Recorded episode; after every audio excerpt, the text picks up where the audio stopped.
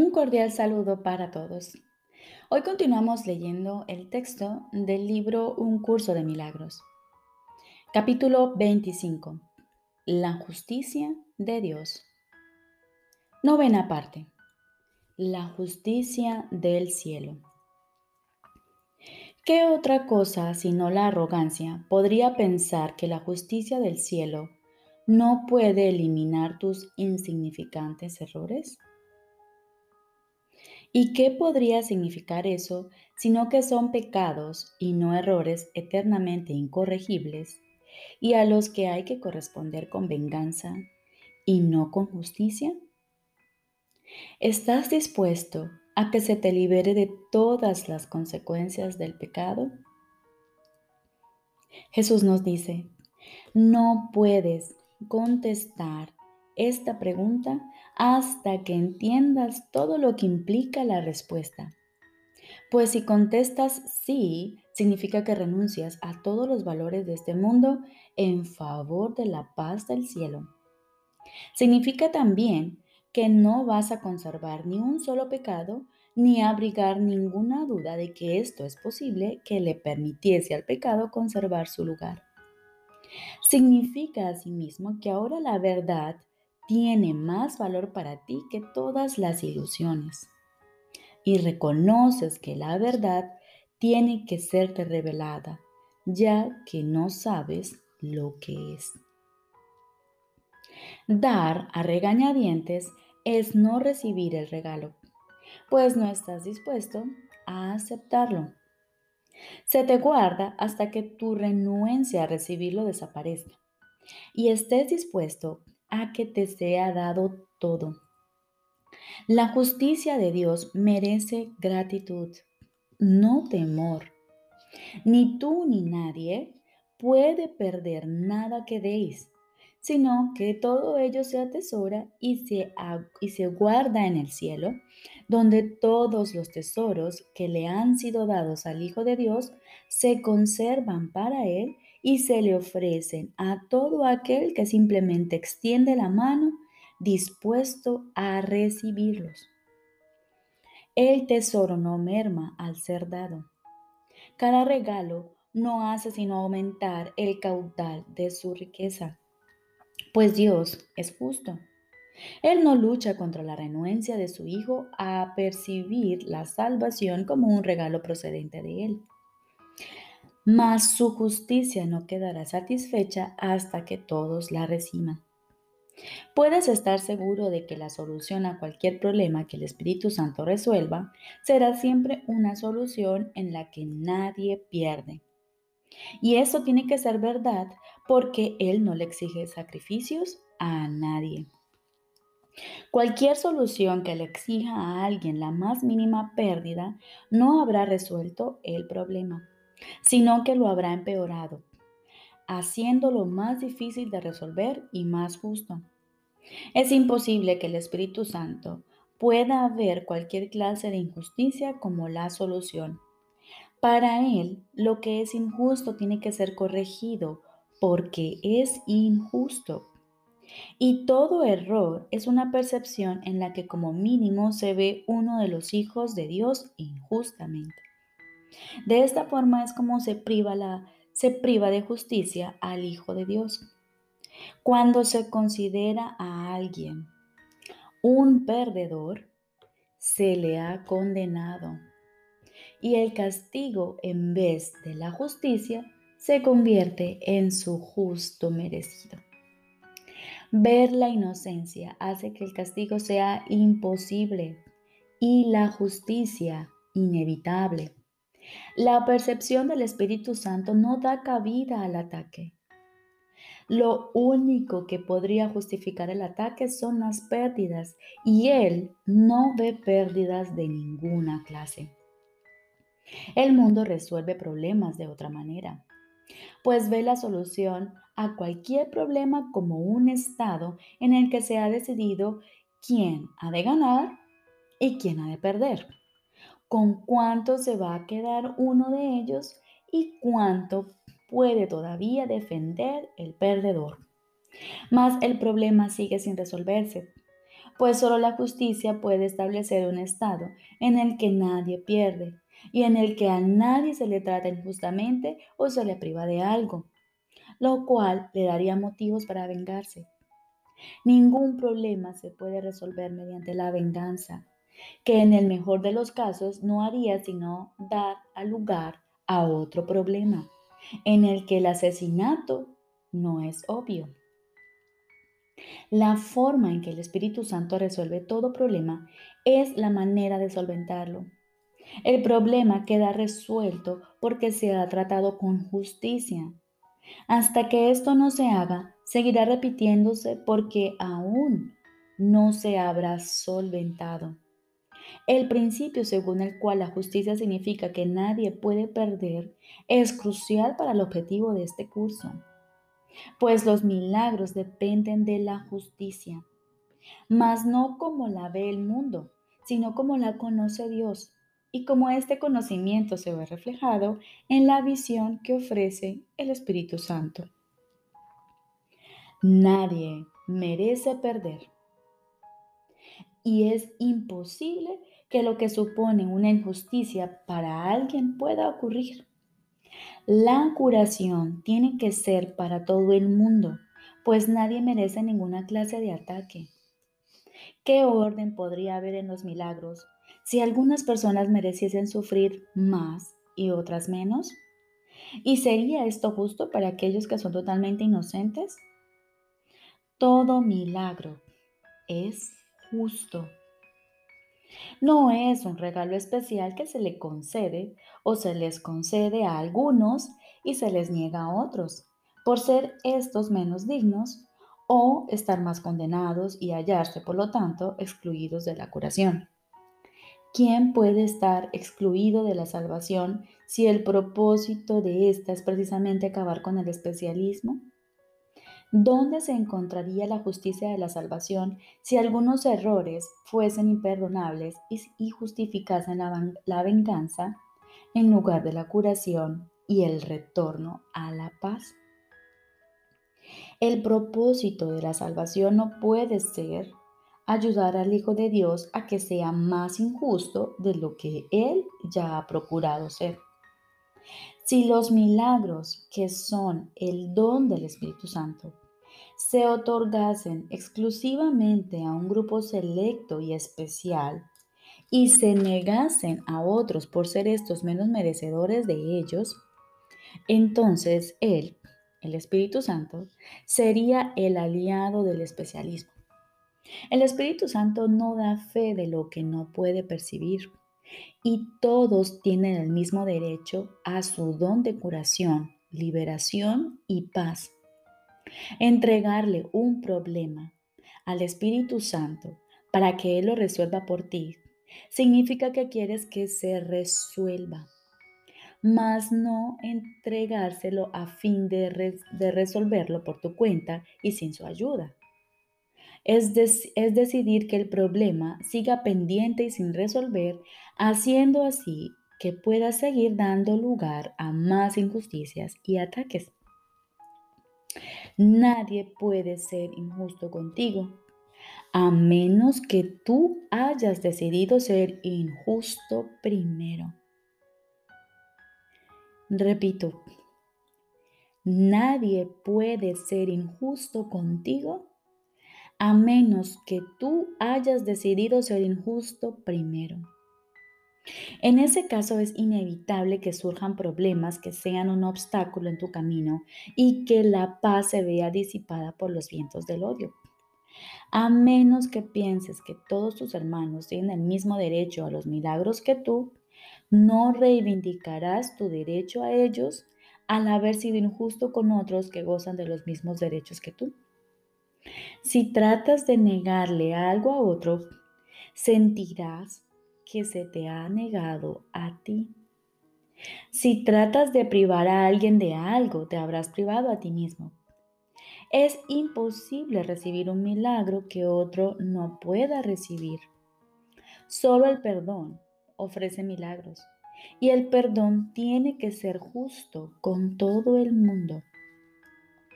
Los pequeños problemas que ocultas se convierten en tus pecados secretos porque no elegiste que se te liberase de ellos. Y así acumulan polvo y se vuelven cada vez más grandes hasta cubrir todo lo que percibes, impidiéndote así ser justo con nadie. No crees tener ni un solo derecho. Y a la amargura, al haber justificado la venganza y haber hecho que se pierda la misericordia, te condena irremisiblemente. Los irredentos no tienen misericordia con nadie. Por eso es por lo que tu única responsabilidad es aceptar el perdón para ti mismo. Das el milagro que recibes y cada uno de ellos se convierte en un ejemplo de la ley en la que se basa la salvación. Que si uno solo ha de sanar, se les tiene que hacer justicia a todos. Nadie puede perder y todos tienen que beneficiarse. Cada milagro es un ejemplo de lo que la justicia puede lograr cuando se ofrece a todos por igual, pues se recibe de la misma en la misma medida en que se da. Todo milagro es la conciencia de que dar y recibir es lo mismo. Puesto que no hace distinciones entre los que son iguales, no ve diferencias donde no las hay. Y así es igual con todos porque no hay diferencia alguna entre ellos. Su ofrecimiento es universal y solo enseña un mensaje. Lo que es de Dios le pertenece a todo el mundo y es, y es su derecho inalienable. Repito, lo que es de Dios le pertenece a todo el mundo y es su derecho inalienable.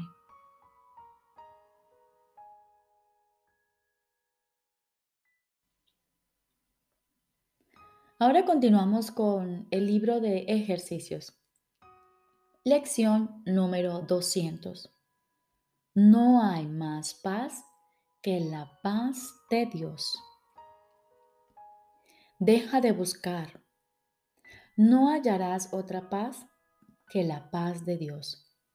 Acepta este hecho y te evitarás la agonía de sufrir aún más amargos desengaños y de verte invadido por una sombría desesperación y una gélida sensación de desesperanza y de duda. Deja de buscar. No puedes hallar otra cosa que la paz de Dios a no ser que lo que busques sea infelicidad y dolor. Este es el punto final en el que, en última instancia, todo el mundo tiene que llegar para dejar de lado toda esperanza de hallar felicidad allí donde no la hay, de ser salvado por lo que tan solo puede causar dolor y de hacer paz del caos, dicha del dolor y el cielo, el infierno. No sigas tratando de ganar por medio de la pérdida ni de morir para vivir, pues no estarás sino pidiendo la derrota. No obstante, con la misma facilidad puedes pedir amor, felicidad y vida eterna en una paz que no tiene fin. Pide esto y solo puedes ganar. Pedir lo que ya tienes te lleva al éxito. Pedir lo que es falso, que lo que es falso sea verdadero, suele, conducir al fracaso. Perdónate a ti mismo tus vanas imaginaciones y deja de buscar lo que no puedes encontrar.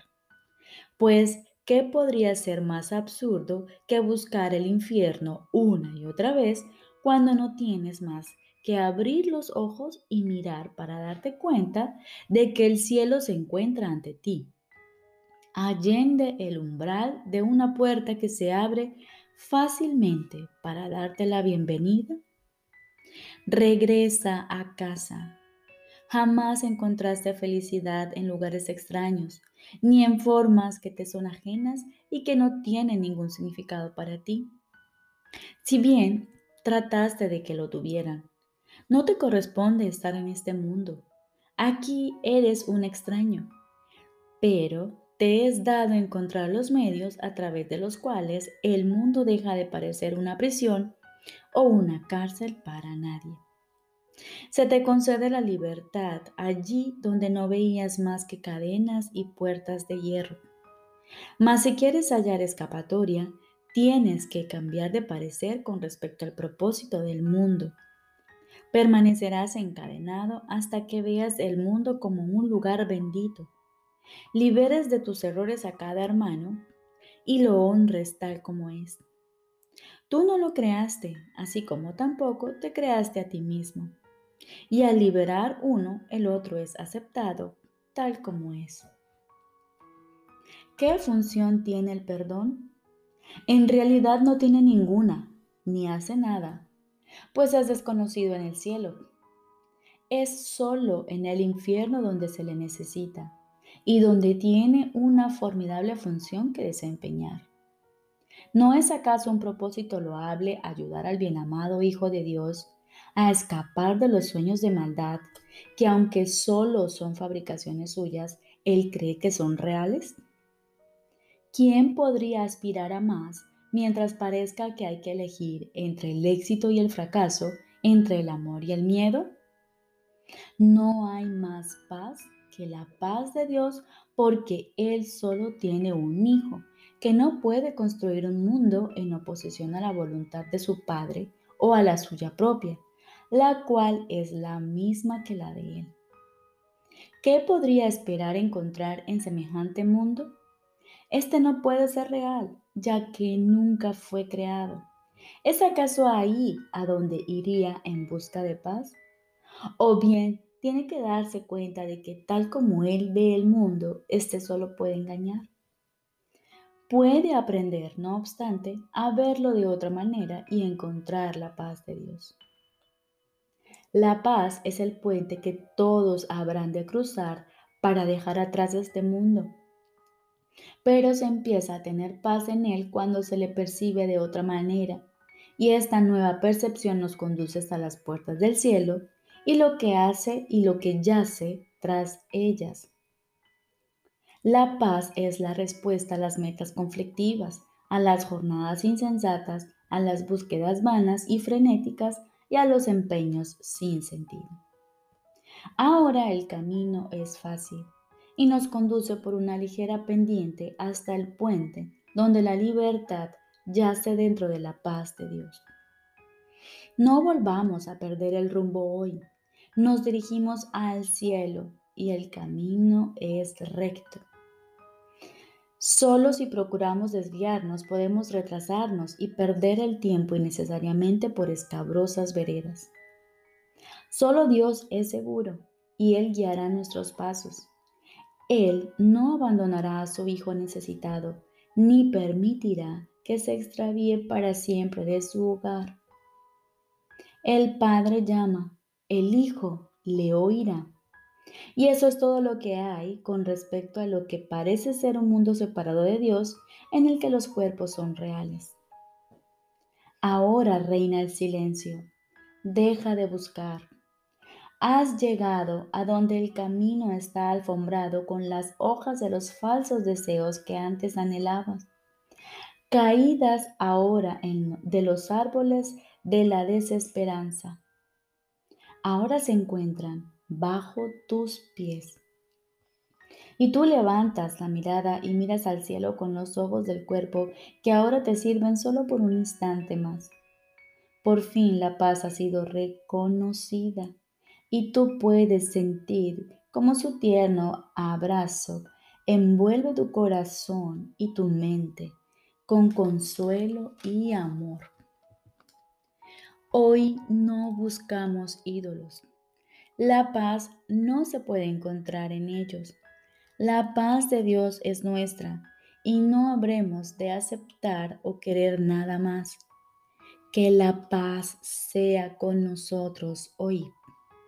pues hemos encontrado una manera sencilla y grata de abandonar el mundo de la ambigüedad y de reemplazar nuestros objetivos cambiantes por un solo propósito y nuestros sueños solitarios por compañerismo. Pues la paz es unión si procede de Dios. Hemos abandonado toda búsqueda. Nos encontramos muy cerca de nuestro hogar y nos acercamos aún más a Él cada vez que decimos, no hay más paz que la de Dios. Y estoy contento y agradecido de que así sea. No hay más paz que la paz de Dios. Y estoy contento y agradecido de que así sea. Recordemos, lección número 200. No hay más paz que la de Dios. Hoy dedicaremos el día, especialmente en la mañana y en la noche, al silencio. Aquietamos nuestras mentes y acallamos nuestros pensamientos. Y damos, nos damos la oportunidad de escuchar la voz de Dios en nosotros. Nuestro propósito hoy es escuchar esa voz en el silencio. Hoy reina el silencio dentro de nosotros. Dejamos de buscar la paz donde no se halla, pues la paz solo se encuentra en Dios y con Dios. Que la paz sea con nosotros hoy. Nos quedamos con esta oración para recordarla durante todo el día. No hay más paz que la paz de Dios. Y estoy contento y agradecido de que así sea. Que la paz sea con nosotros hoy.